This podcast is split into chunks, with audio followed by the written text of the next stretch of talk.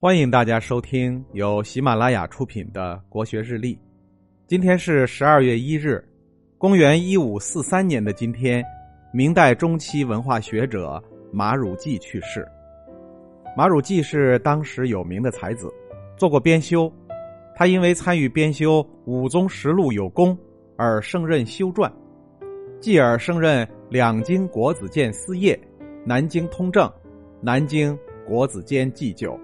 成为国家最高学府的掌门人，他严于治教，勤考课，积德行，肃威仪，太学之风因之大为改观。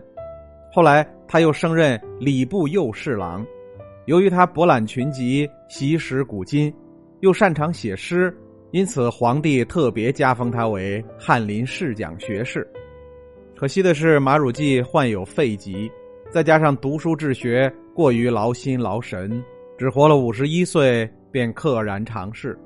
去世以后，他生前的友人王维珍撰写了《马公汝记形状》，记述了他的主要生平事迹。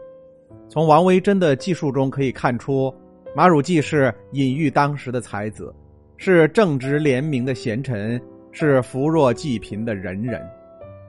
马汝济交游甚广。在北京时，和同入翰林院的文征明等人游览西苑和西山。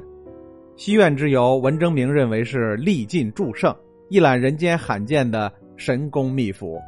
为了记下这段难忘的经历，文征明游览之后写下了十首七律《西苑诗》。马汝济也在这次游览之后写下了诗。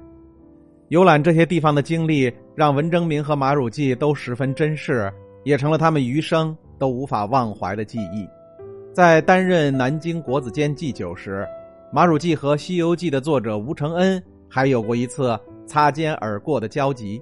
当时吴承恩连续三次到南京参加科考，都名落孙山。正在郁郁不得志的时候，他遇到了马汝济。马汝济对吴承恩非常赏识，认为他送家具于庭中，假深情于阁外，准备聘请吴承恩来南京担任他的幕僚。但当时吴承恩已经做好了创作《西游记》的准备，并安排了未来几年的行程，于是就谢绝了马汝济的好意。他写下这样的句子来答复马汝济：“狗有三生康分，马有三分龙性，况丈夫哉？富贵无心，只恐转相催。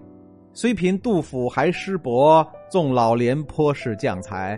慢说些痴话，赚他儿女辈。”乱经猜，吴承恩就这样和富贵功名擦肩而过。吴承恩的《西游记》在嘉靖二十一年，也就是公元一五四二年完成了初稿。第二年，马汝济便去世了。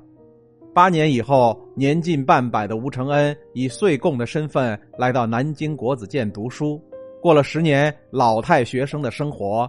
或许这也是对马汝济当年赏识的一种回应吧。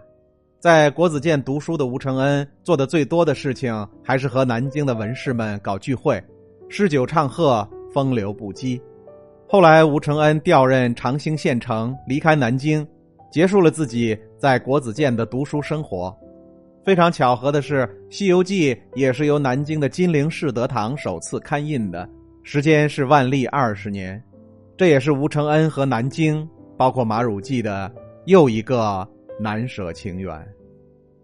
今天的国学日历就分享到这里，最后和大家推荐我的新专辑《心态王者苏东坡》，让我们透过东坡先生起伏的人生，走进无比风雅的世界。